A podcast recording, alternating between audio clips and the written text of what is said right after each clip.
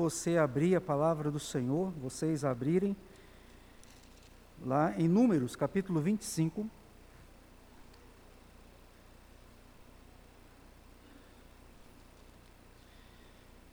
Nós leremos todo esse capítulo.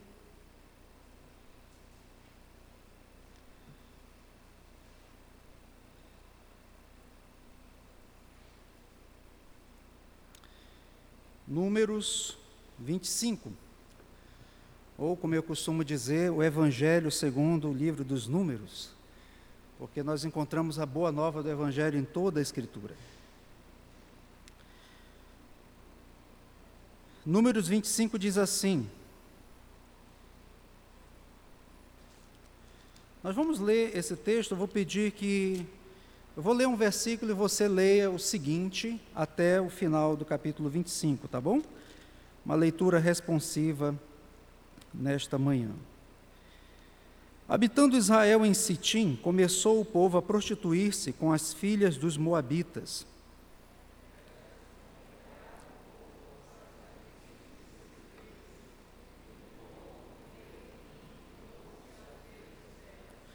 Juntando-se Israel a Baal Peor, a ira do Senhor se acendeu contra Israel.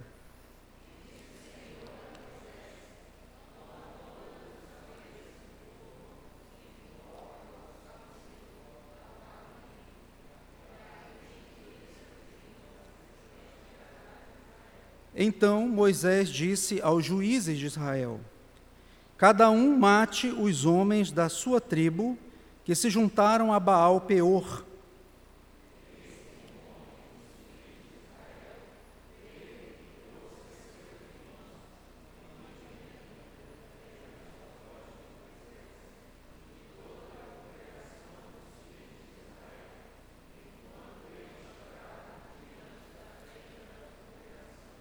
Vendo isso, Finéias, filho de Eleazar, o filho de Arão, o sacerdote, levantou-se do meio da congregação e, pegando uma lança,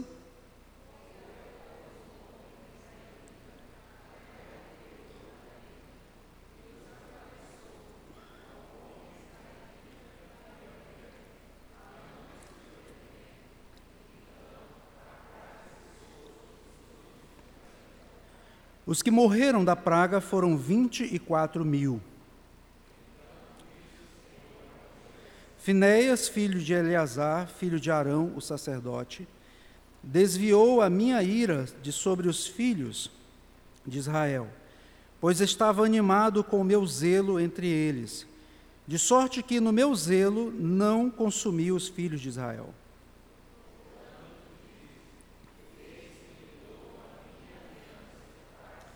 E ele e a sua descendência depois dele terão aliança de, do sacerdócio perpétuo. Porquanto teve zelo pelo seu Deus e fez expiação pelos filhos de Israel.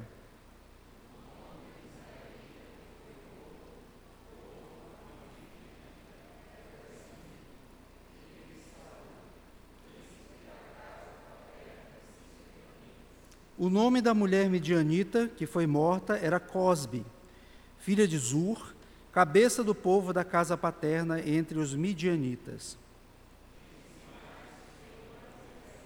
Afligireis os midianitas e os ferireis,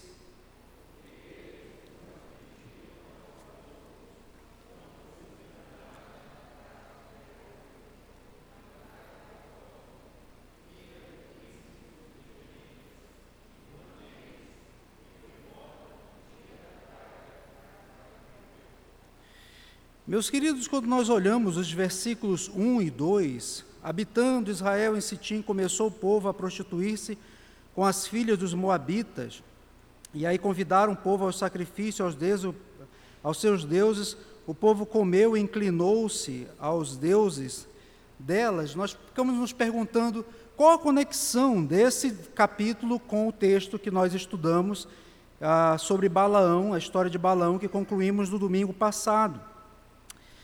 E quando nós vimos que de fato não havia encantamento ou feitiçaria ou media, media, uh, maldição que pudesse vir sobre Israel, ou seja, de fora para dentro, mas Balaão apresentou uma importante estratégia para Balaque: implodir o povo de Israel de dentro para fora. E para percebermos a conexão desses, dessa história de Balaão com o texto que acabamos de ler, eu convido você a, olhar em Números, capítulo 31. Números 31, versículo 16, eu acredito que será projetado também, mas abra sua Bíblia também. Números 31, versículo 16, quando fala das mulheres lá que estavam fazendo o povo pecar. Moisés diz: Eis que estas, por conselho de Balaão, fizeram prevaricar os filhos de Israel contra o Senhor, no caso de Peor, o caso que nós acabamos de ver. Pelo que houve uma praga entre a congregação do Senhor, ou seja, aquelas mulheres agiram sob o conselho de Balaão, que falou para Balaque: Olha, vamos agora enviar mulheres que pudessem seduzir. Então, já que não dá para lançar um agouro, criemos uma estratégia, lancemos-los as paixões do coração.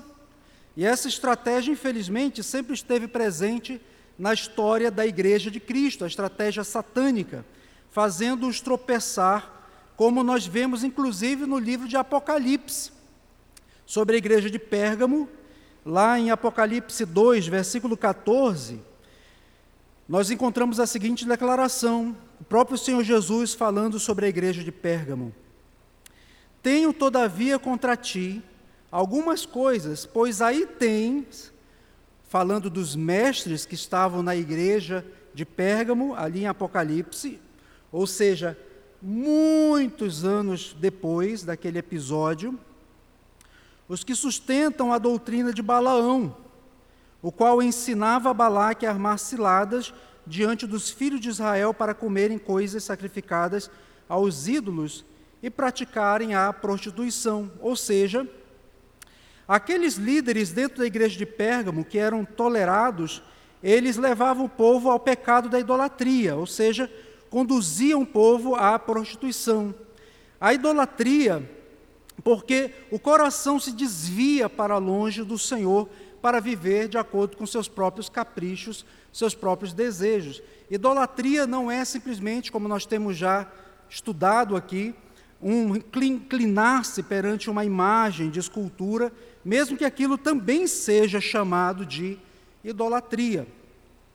Ah, às vezes, ah, essa, essa idolatria leva exatamente a pecar porque, aliás, às vezes não, sempre leva a pecar porque a pessoa segue as inclinações do seu próprio coração. Entregue aos desejos do coração, o homem pratica a imoralidade e passa a ignorar qualquer mandamento que o Senhor Deus tenha deixado sobre ele. Mas vamos voltar ao nosso texto inicial. Os versículos 1 a 3, observe aí na sua Bíblia, descreve que, infelizmente, foram bem-sucedidas as investidas de Balaque contra Israel, seguindo os conselhos de Balaão. Mulheres, muito provavelmente as, as chamadas conhecidas prostitutas cultuais, ou seja, eram sacerdotisas de Baal, que fazia-se, eram realizados cultos com verdadeiras orgias para Baal. Elas então convidaram homens de Deus que estavam acampados ali no deserto de Sitim, para que fossem com elas até os santuários de Baal. E lá começaram então a se prostituir. E nós aprendemos nesse texto, em primeiro lugar, que o Senhor ele não está alheio ao que acontece no meio do seu povo. Veja os versículos 3 até o versículo 5. Juntando-se Israel a Baal Peor, a ira do Senhor se acendeu contra Israel. Disse o Senhor a Moisés: Toma todos os cabeças do povo e enforca-os ao Senhor ao ar livre, e a ardente ira do Senhor se retirará de Israel. Ou seja, o Senhor estava irado contra Israel e manda que aqueles homens, os cabeças, aqueles que estavam encabeçando aquela, aquele motim, vamos dizer assim, contra o Senhor, levando outros homens a pecarem contra o Senhor, fossem todos enforcados ao ar livre diante do Senhor e para que toda a nação pudesse ver. Então Moisés disse aos juízes de Israel: Cada um mate os homens de sua tribo que se juntaram a Baal Peor. O mesmo Deus que muitas vezes nós dizemos que não dormita, nem dorme, que nos acode em nossas fraquezas, em nossas debilidades, em quando nós necessitamos dele, que está atento às nossas necessidades, é o Deus também que conhece os pecados que estão em andamento no meio do seu povo. E naquele momento, então, ele ordena que sejam disciplinados os que pecaram contra ele naquele dia, os cabeças do povo, aqueles que estavam à frente daquela situação vergonhosa.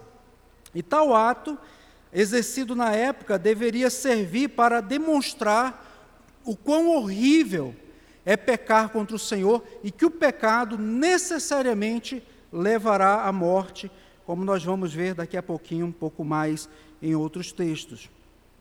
Além disso, o próprio Deus já estava agindo no meio do povo por meio de uma praga. Observe o versículo 8, que pouco mais de 20 mil pessoas, naquele momento em que o Senhor fala para que Moisés enforcasse, já haviam sido mortos por meio de uma praga que já estava correndo no meio deles. E o fato é que muitas pessoas, ainda hoje, querem a misericórdia de Deus, a compreensão do Senhor, o amor do Senhor, a paciência do Senhor, mas não querem viver a responsabilidade de serem seus filhos, de viverem uma vida íntegra, de santidade perante Ele. E todo pecado, irmãos, todo pecado é idolatria, uma negação dos mandamentos do Senhor e uma afirmação dos desejos do coração pecador. O próprio Senhor Deus se manifestou em Êxodo, capítulo 20, versículos 5 e 6, quando ele, após o, o segundo mandamento, ele diz: Não as adorarás, falando sobre não construir imagem de escultura, nem lhes dará culto, porque eu, Senhor, sou teu Deus. O ídolo, ele sempre representa uma aspiração do coração do homem, um desejo do coração do homem. Ele pode até ser materializado na forma de uma estátua ou de um símbolo, mas não necessariamente. É aquilo que o homem devota seu tempo, sua vida para servir. Tem pessoas, por exemplo, que fazem do dinheiro seu Deus, sua divindade. Então vivem para ele, pensam sobre ele, estão investindo suas vidas nele. Aí é idolatria. Só não construiu o símbolo diante dele, mas talvez o tenha diante dele quando ele pega uma cédula ou quando ele olha o saldo da conta bancária. Mas o Senhor fala: Eu sou o Senhor teu Deus, sou Deus zeloso, que visito a iniquidade dos pais nos filhos, até a terceira e quarta geração daqueles que me aborrecem, e faço misericórdia até mil gerações daqueles que me amam e guardam os meus mandamentos. Percebam alguns elementos aqui. Ele é Deus zeloso, ou seja, Deus que se preocupa, sim, que os seus mandamentos sejam obedecidos, sejam cumpridos. Ele é Deus justo, ou seja, ele pune exemplarmente a iniquidade ou aqueles que se desviam dos seus mandamentos. Mas ele também é misericordioso. A sua ira vai até a quarta geração, mas a sua misericórdia até mil gerações. Isto apenas para, apenas para nos dar a noção do tamanho da misericórdia, do amor de Deus para com aqueles que se arrependem. Para que Deus deixe claro que Ele, ele conquanto zele pelo cumprimento da Sua lei, dos seus mandamentos, Ele não é um Deus tirano, que está simplesmente querendo acabar com a vida das pessoas que desobedecem os seus mandamentos. Não, ele coloca a sua lei e preza pelo cumprimento da sua lei, em primeiro lugar para a sua glória, claro, mas segundo para que o povo se sinta protegido por ele, para que o povo veja que as fronteiras do seu mandamento, dentro das suas fronteiras, existe paz, regozijo e alegria. Então o Senhor conheceu, ele sabe quais são os pecados, os pecados que ocorrem no meio do seu povo, quais são, onde estão. Segundo lugar, esse texto também nos diz que o Senhor pune os insubordinados. Eis que um dos filhos de Israel veio e trouxe a seus irmãos uma midianita. Lembra que já havia sido dado ordem para que os juízes de cada tribo pudesse então identificar quem eram os idólatras, os que haviam transgredido, seu, transgredido o mandamento do Senhor, para que os enforcasse ao ar livre. Já havia acontecido isto, mas um homem dos filhos de Israel veio e trouxe a seus irmãos, uma outra tra possível tradução aqui, trouxe até a sua família, até os seus pais, seu pai e sua mãe, uma midianita perante os olhos de Moisés e de toda a congregação dos filhos de Israel, enquanto eles choravam diante da tenda da congregação. Vendo isso, Finéias, filho de Eleazar, filho de Arão, o sacerdote, levantou-se do meio da congregação e, pegando uma lança, foi após o homem israelita até o interior da tenda e os atravessou, ao homem israelita e à mulher, a ambos pelo ventre, então a praga cessou de sobre os filhos de Israel. Esse texto nos leva a crer que o pecado já estava sendo punido naqueles dias, porque nós olhamos no versículo de número, no final do versículo 6, que havia um pranto diante da tenda da congregação. Aquele povo chorava por sua, porque parte de sua até liderança havia sido morta. Eles estavam à tenda da congregação com choro de arrependimento, com choro de tristeza pelo pecado, com choro de clamor pela misericórdia do Senhor, com choro de perdão e com choro pela perda de seus entes queridos. Mas Eis que surge no meio deles, que passa por entre eles, aquele que não está arrependido de maneira alguma. O versículo 14 diz que o nome dele era Zinri, filho de Salu, um dos principais do povo. Ele afrontou o Senhor. Ele não havia ah, entendido o que significava aqueles enforcamentos ao ar livre. A punição do Senhor, a disciplina do Senhor. Não havia temor no coração de Zinri, não havia zelo por cumprir os mandamentos do Senhor.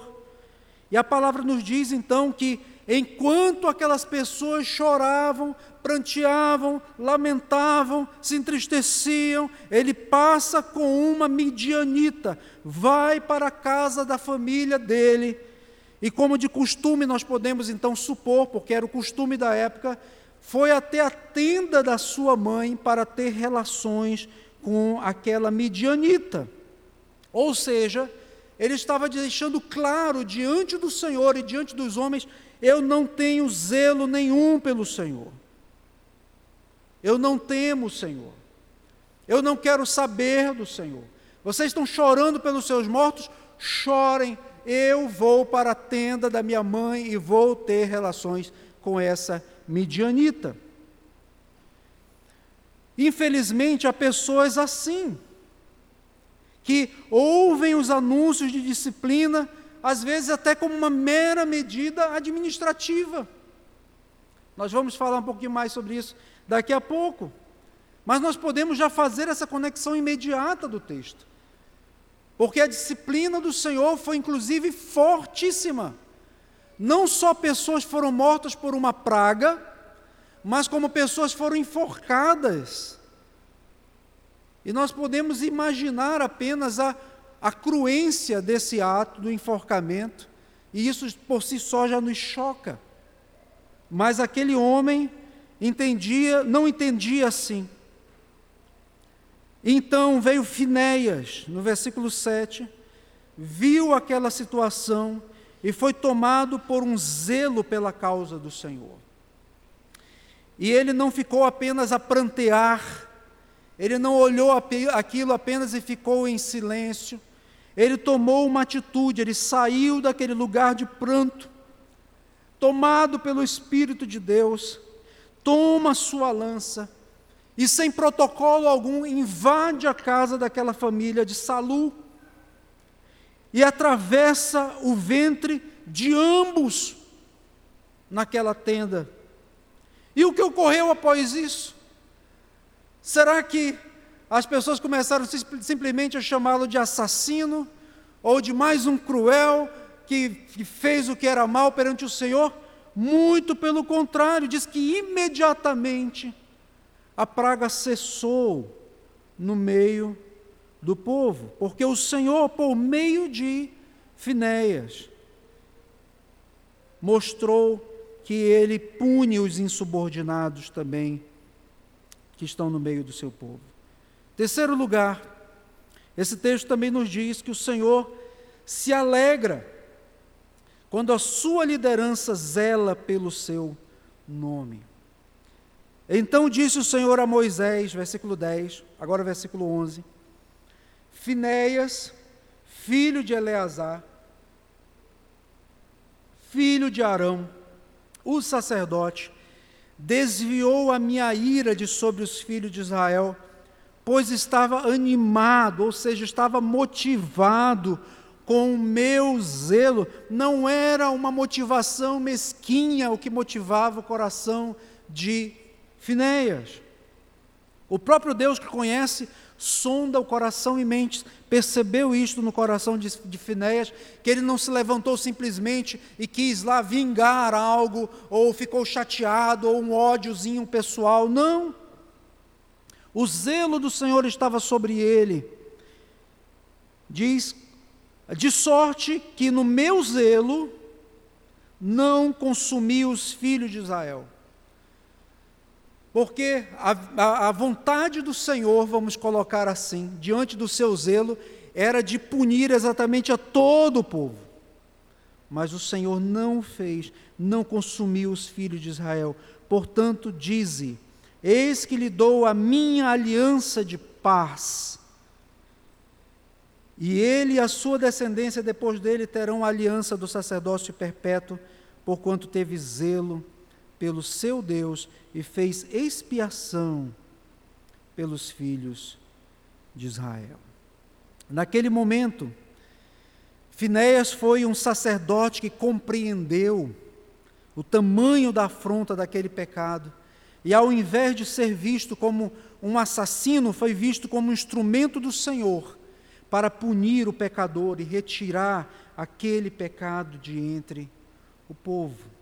Nas palavras do próprio Deus, no versículo 13, ele teve zelo pelo seu Deus e fez expiação pelos filhos de Israel.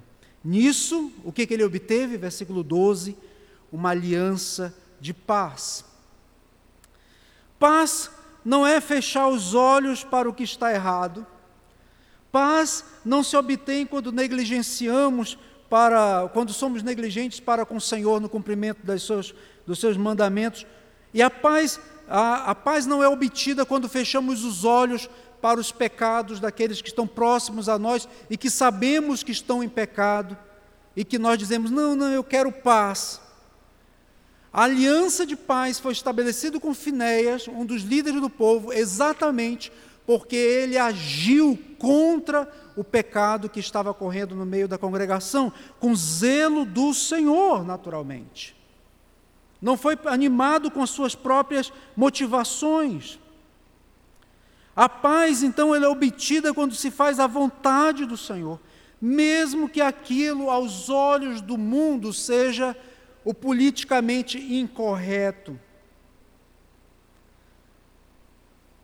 Finéias estava comprometido com zelo pelo Senhor e nisto ele obteve uma aliança de paz. E essa deve ser a motivação da liderança de uma igreja zelosa por cumprir a vontade do Senhor hoje e sempre. O zelo do Senhor, o amor pelo Senhor, a motivação pela glória do Senhor. Que lições nós podemos extrair desse texto, queridos, para, para nós? Além de tudo que vimos até agora.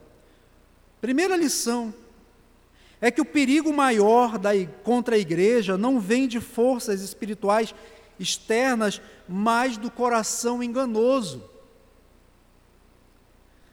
Aliás, há criminosos que, ao serem acusados de crimes horrendos, como o pedofilia, por exemplo, eles têm na ponta da língua uma explicação: ah, o diabo tomou conta de mim.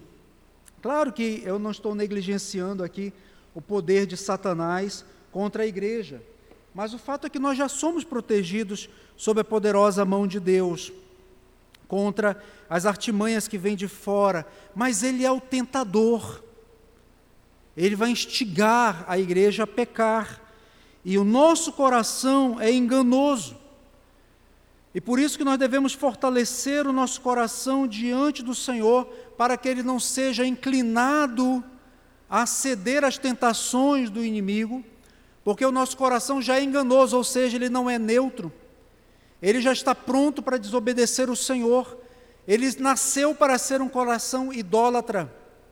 Mas quando fortalecemos no Senhor a nossa vida, a nossa, o nosso coração então se torna forte para resistir às ciladas do inimigo no dia mal e andar, então, faz-nos andar nos mandamentos do Senhor e não seguir os passos do seu próprio desejo rumo a deuses estranhos. Então, o maior perigo contra a igreja do Senhor de santidade não vem das ameaças externas. As ameaças externas até existem. Os poderes espirituais não podem contra a igreja do Senhor, mesmo que os poderes, claro, que estão no mundo hajam. Mas o que vai dizer se eu vou ceder ou não a essas tentações ou a esses perigos é exatamente se o meu coração está firme ou não no Senhor. No caso daqueles homens, eles cederam à idolatria não foi porque Bala, Balaão conseguiu in, colocar sobre eles um agouro, para que eles pudessem dizer: ah, mas Balaão, lembra que o Senhor protege? Essa proteção vem por causa da aliança, a aliança do Senhor, e demanda também responsabilidade do seu povo para com o Senhor. E a responsabilidade maior é de nos guardar, guardar o nosso coração sobre todas as coisas. Segunda lição que esse texto nos traz é sobre a correta disciplina, a correta administração da disciplina, que é uma das marcas da igreja verdadeira do Senhor. Aliás, os nossos irmãos reformadores, lá na reforma protestante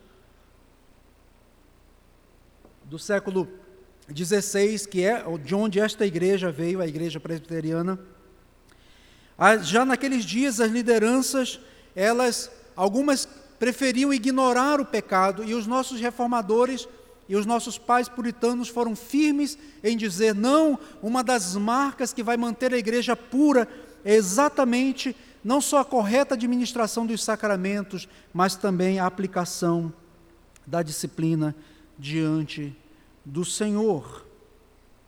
Alguns hoje em dia não querem se indispor em tratar pecados, não querem se indispor com o pecador, Alguns até porque consideram a palavra de Deus ultrapassada ou precisa ser atualizada, como eu já ouvi alguns absurdos nesse sentido, alguns pregadores falando isto. Mas outros porque não querem se dispor simplesmente e querem ah, tão somente fazer vista grossa e dizer: não, é melhor ignorar, nós estamos vivendo outra época, esse negócio de disciplina. Mas, irmãos, naqueles dias, a disciplina do Senhor foi tamanha que os homens foram enforcados e Deus não disse, não enforca ou não mata ah, de uma maneira que as pessoas não possam ver, não. Diz: coloque-os ao ar livre diante de mim, para que o povo olhe e tema e trema diante do Senhor. Claro que hoje em dia nós, ah, nós não vivemos mais o período do Antigo Testamento, onde essa, essa lei era aplicada de uma maneira embrionária ou como sombra para significar que o pecado ele gera a morte. Claro, hoje nós vivemos num período pós a vinda de Cristo Jesus e o seu sacrifício, mas a disciplina continua e deve existir no meio da igreja. Hebreus capítulo 12,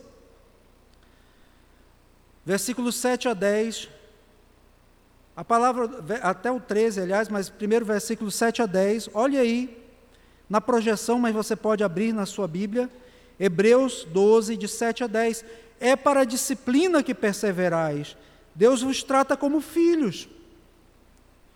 Pois que filho há que o pai não corrige? Infelizmente, hoje em dia, por causa desse politicamente correto, dessa maldição que há na sociedade, dessas, essa, esse ensino maldito, há muito pai que não corrige os filhos, infelizmente. Mas a reflexão bíblica do pai que ama ou da mãe que ama é: que filho há que o pai não corrige? Mas se estáis sem correção, de que todos têm se tornado participantes, logo sois bastardos e não filhos.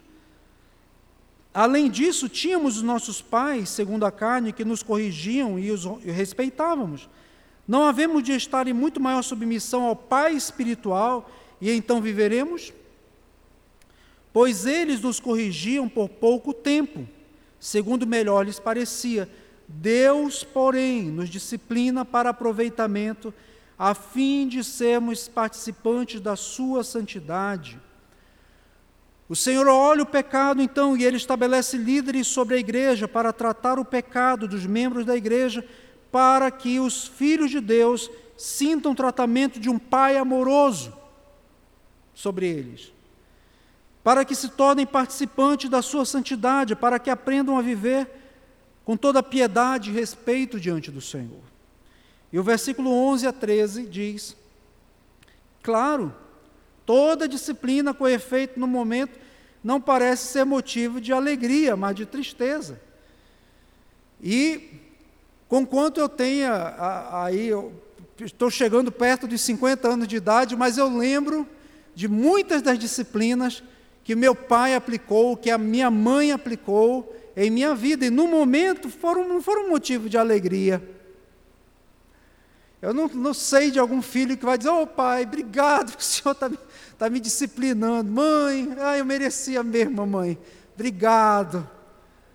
É? Eu vou perguntar das crianças daqui depois qual deles que vai agradecer, né? Depois de levar ali uma pisa da mamãe e do papai, por amor, para corrigi-los, eles vão dizer: ah, obrigado, eu estava precisando disso. A Bíblia, ela não coloca uma palavra ingênua aqui. Toda disciplina não parece motivo de alegria mas de tristeza. Ao depois, entretanto, produz fruto pacífico aos que têm sido por ela exercitados, frutos de justiça. Quantos homens e mulheres de bem hoje dizem, graças a Deus, pelas, pela, pelas vezes que meu pai e minha mãe me disciplinaram.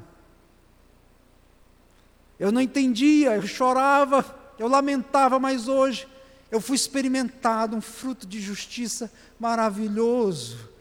Invade o meu coração, a minha vida. E você pode olhar para sua mãe, para o seu pai e dizer: Obrigado por cada surra que eu precisei tomar. Eu não compreendia, hoje eu compreendo muito mais. Da mesma forma, a igreja, o Senhor está falando aqui.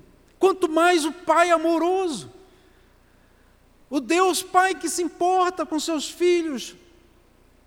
O fato de Deus ter colocado naqueles dias aqueles homens enforcados ali naquelas hastes não era a demonstração de um pai tão somente irado, com raiva, um irascível que não ama os seus filhos. Ele estava dizendo: Meus filhos, se vocês caminharem nesse rumo, todos vocês não vão ser só 24 mil, não todo o povo perecerá.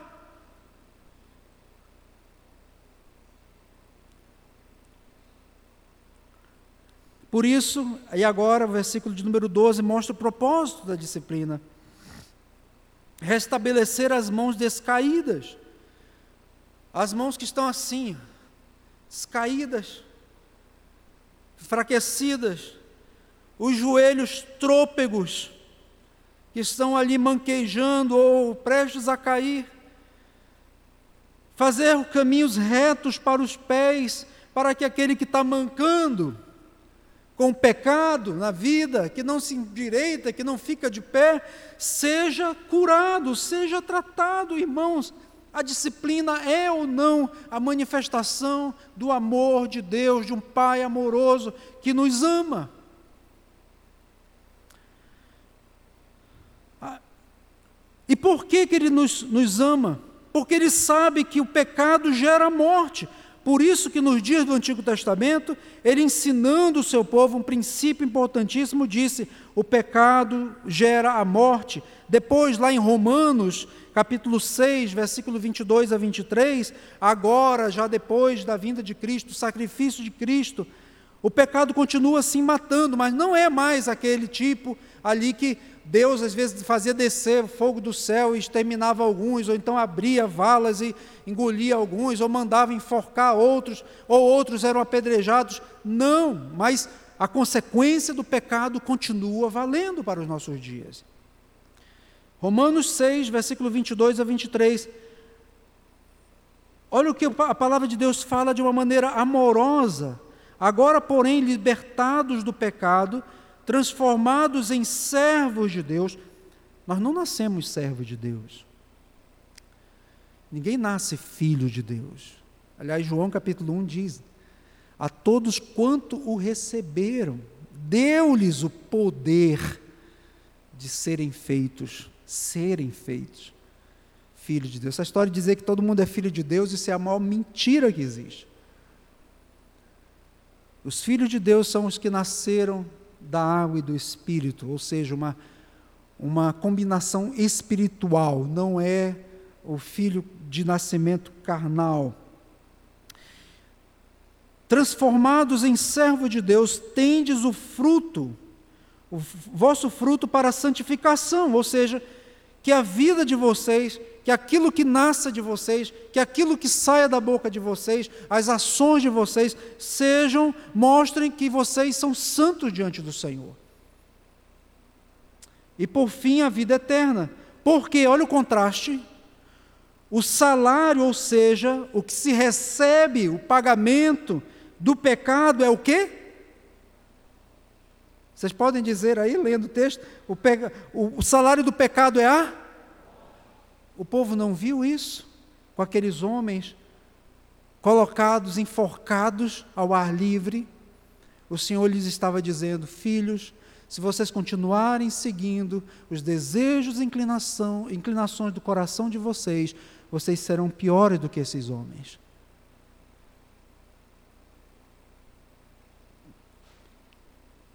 E vocês alcançarão no final o ganho pela transgressão da lei, que é a morte.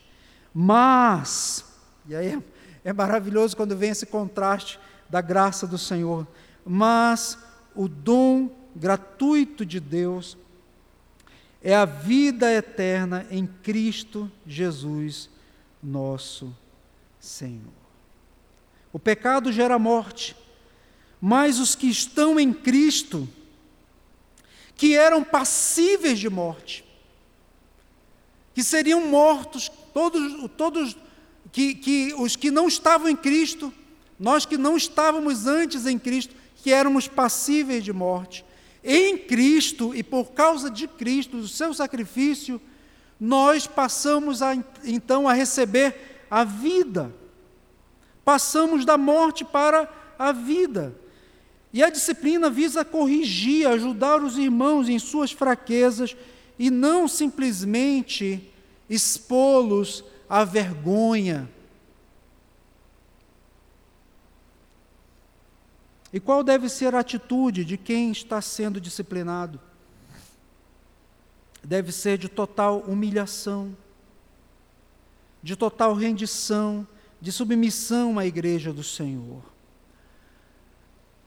Há pessoas que, infelizmente, quando são disciplinadas, falam, às vezes saem falando mal da liderança da igreja, ou dizem, não, não, é justo porque isto, ou não, eu não gostei por causa daquilo. que acontece quando alguém faz isto? Acontece que não houve uma mudança ainda no coração. O orgulho e a arrogância de Zinri permanecem ali. A questão é até quando Deus terá misericórdia. Deus mostrou a sua misericórdia para Zinri. Você diz que é isso, pastor? Ele foi atravessado ali no ventre, no momento que ele estava ali com a midianita. Que, que miser... O Senhor mostrou. Antes, os homens haviam sido enforcados. Havia uma praga corrente no povo. Moisés conclamou todo o povo da congregação e todos os líderes a irem à porta da, da tenda da congregação, do tabernáculo, para chorar, para lamentar, para clamar. Isto não era misericórdia do Senhor agindo sobre Zinri. Mas ele não ouviu a voz do Senhor. Ele seguiu o seu próprio coração arrogante. Talvez ele tenha dito: que coisa, que absurdo. Que absurdo ter fe terem feito isso com esses homens.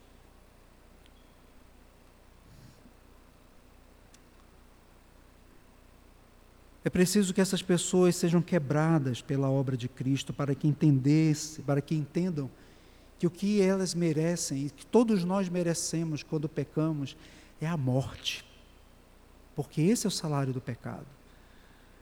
E quando nós estão, então somos disciplinados na igreja, e o Pai amoroso vem sobre a liderança e disciplina os seus filhos, e esses filhos se submetem à disciplina. Então é a manifestação da misericórdia do Senhor, da graça do Senhor.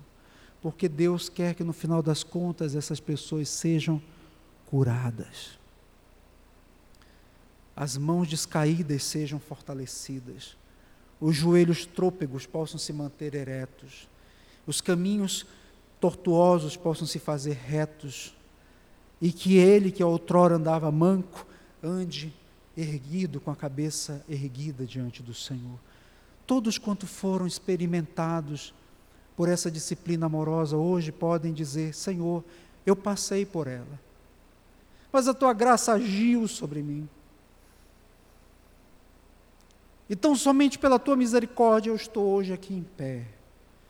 E aqueles que não passaram por esse momento de disciplina, possam olhar para os disciplinados e dizer: Eu quero também lhe ajudar, eu quero também ajudá-lo, não a, a, dizer que tudo bem que você pecou, não, eu quero ajudá-lo na sua caminhada, eu quero orar por você. Eu quero ler um texto das Escrituras com você. Eu quero te ajudar nessa caminhada a que nós andemos em santidade. E aqueles que estão lutando contra o pecado, mas não um pecado tão grave, possam se humilhar diante do Senhor e dizer: Senhor, guarda a minha vida para que eu não venha pecar diante do Senhor e da tua igreja, de maneira que eu precise ser disciplinado pelo Senhor. Protege a minha vida, protege o meu lar, cuida de mim, Senhor. A atitude então da igreja deve ser de temor, de choro, de lamento, de olhar para si, de chorar pelo seu irmão, de olhar para a sua casa e para a sua própria vida e dizer: Tem misericórdia de mim, Senhor. Eu gostaria de encerrar, queridos, trazendo algumas aplicações para nós, dentro daquilo que nós vimos na palavra do Senhor. Primeiro, primeira aplicação, fortaleça a sua vida espiritual para não ceder às ciladas de Balaão. Veja que Balaão foi tão nefasto que até o, capítulo 25 ele já não está mais lá, ele já voltou para sua casa, mas a sua ação está presente ali. Fortaleça a sua vida, seja de onde vier as tentações sobre a sua vida, o amor do dinheiro, ou a tentação sexual, ou a desobediência aos pais, a rebeldia, coloque isso diante do Senhor, fortaleça-se diante do Senhor, não baixe a guarda, porque o perigo é aquele, aqueles homens, eles baixaram a guarda, seguindo as tentações das mulheres que levaram-nos até aquele santuário de Baal Peor. Inimaginável. E depois chegou ao ponto de eles não serem mais levados, mas o homem levar a mulher até para pecar diante do Senhor. E eu vou lhe dizer, querido, a minha natureza e a sua não é melhor do que a natureza em si daqueles homens. Por isso devemos nos fortalecer diante do Senhor e pedir graça do Senhor. Segundo lugar, abandone o pecado. Submeta-se à disciplina do Senhor de todo o seu coração. Isso significa temer o Senhor reconhecer o sacrifício de Cristo na cruz do Calvário, reconhecer que Ele me livrou daquela morte eterna e das consequências dessa morte na minha vida. Essa é a maior, a maior mensagem do Evangelho, que hoje nós temos claro nas Escrituras. O salário do pecado é a morte. E Cristo nos libertou dessa morte por meio da Sua morte na cruz do Calvário. Há um, uma, um título de uma mensagem muito interessante de um dos nossos irmãos puritanos do passado, chamado John Owen. De, é, o título da mensagem é A Morte da Morte na Morte de Cristo. A morte da morte na morte de Cristo. A morte já não habita mais em nós, nos servos do Senhor, mas Satanás está disposto a colocar ciladas ali. E quantas consequências horríveis colheremos para as nossas vidas se deixarmos o nosso, nosso coração tão somente seguir os seus próprios impulsos. Abandonemos o pecado, nos fortalecemos em, fortaleçamos em Cristo Jesus. Terceiro lugar, terceira e última aplicação. Falo agora principalmente para a igreja de Cristo. Aliás, aqui mais especificamente ainda, zele pela causa de Cristo. Finéias foi zeloso. Claro que você não vai matar ninguém, você não vai sair com uma lança por aí matar alguma, não é isso. Mas você pode exortar o seu irmão. Você pode ajudá-lo a crescer espiritualmente diante do Senhor. Não feche os olhos diante dos pecados que você sabe que está ocorrendo na igreja. Olha o que Jesus mesmo falou lá em Mateus capítulo 18, versículo 15.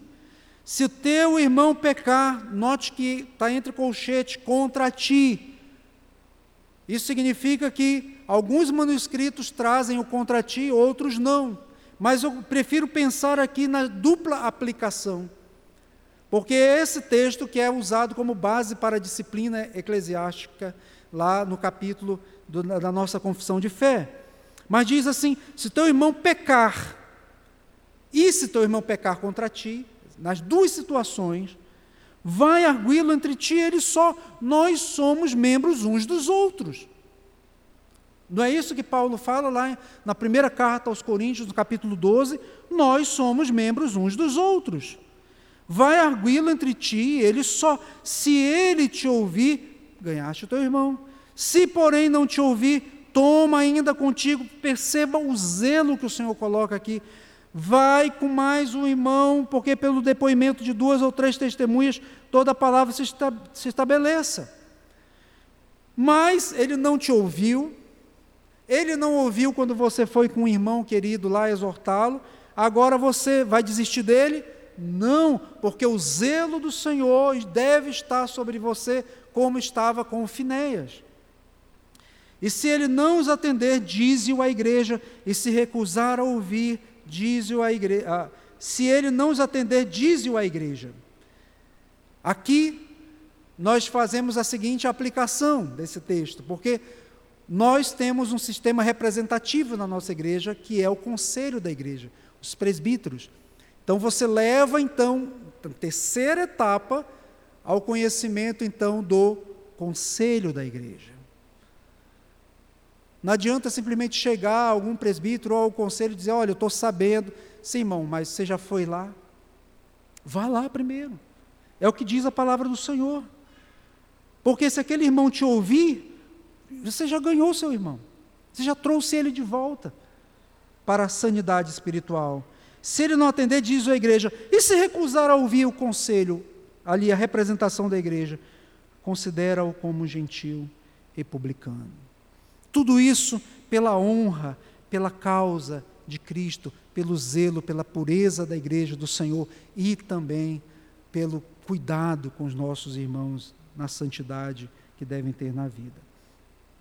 Matthew Henry, que é um comentarista puritano, ele disse no seu comentário de Mateus, nesse texto, quando ele estava comentando, que a disciplina no meio da igreja é preservar a pureza e a beleza da igreja de Cristo. Note como no final tudo é para a glória dele, para a honra dele. A pureza na igreja não é só para o nosso bem. O nosso bem é consequência. A primeira motivação é a glória do nosso Cristo.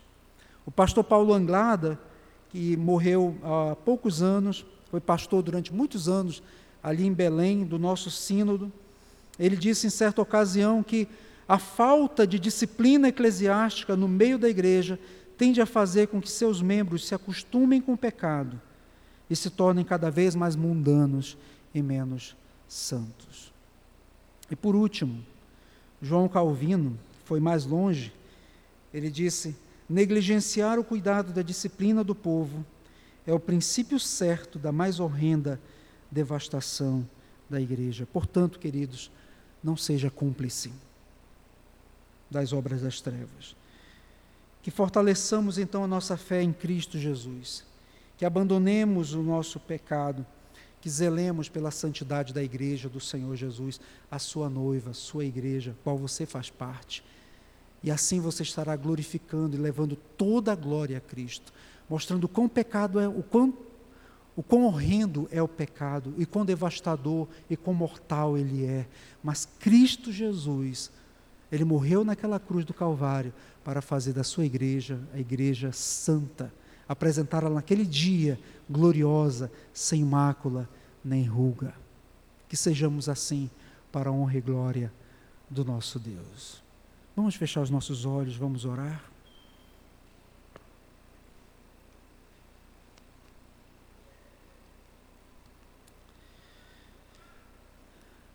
Vou convidar todos a ficarem de pé para que nós oremos ao Senhor.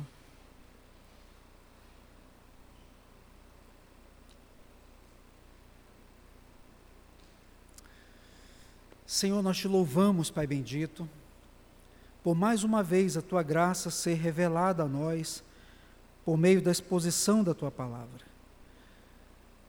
Nós olhamos, Senhor Deus, como o Senhor ali no Antigo Testamento tratava no meio do povo, ainda ensinando o povo o horror do pecado.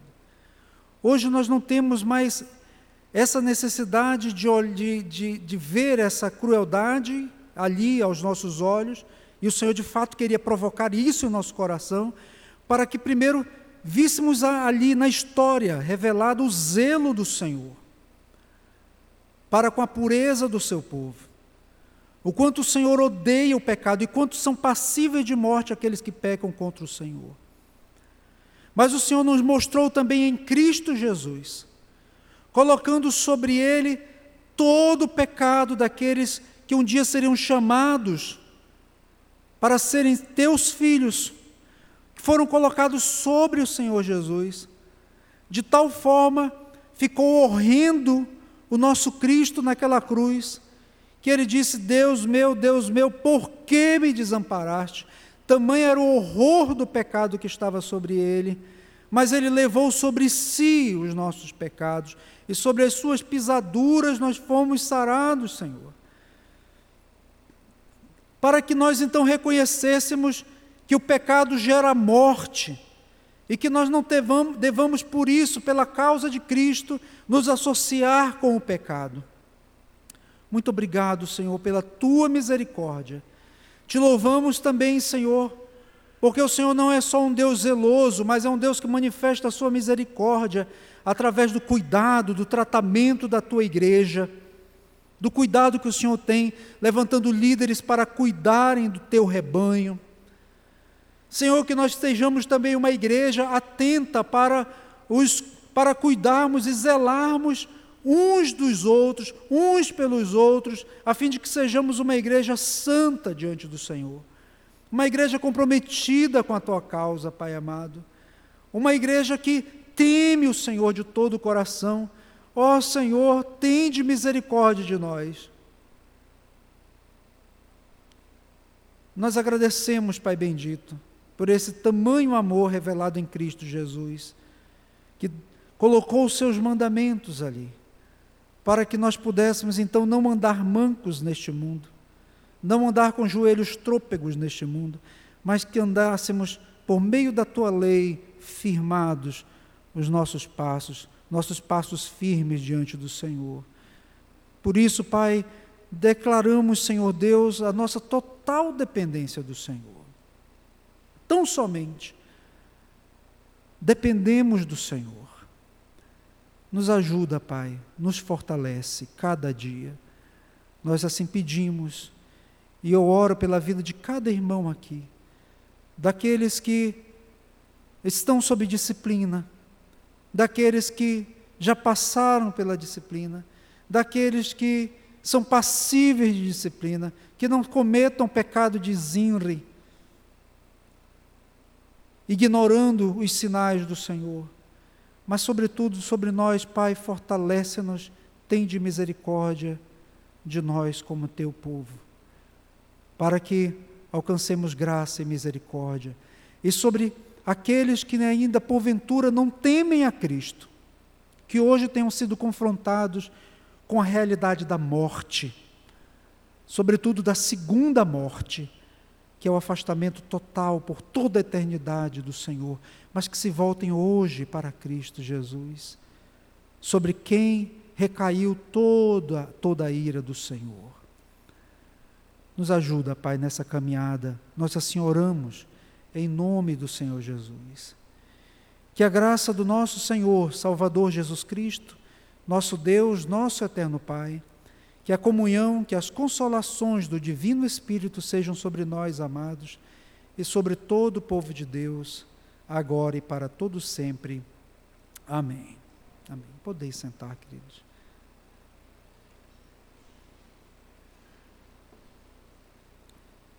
É, meus amados, eu vou trazer apenas alguns. Um aviso, reforçar aqui uma, um aviso. Só pegar as datas aqui direitinho para que eu não esqueça de nada. Ah.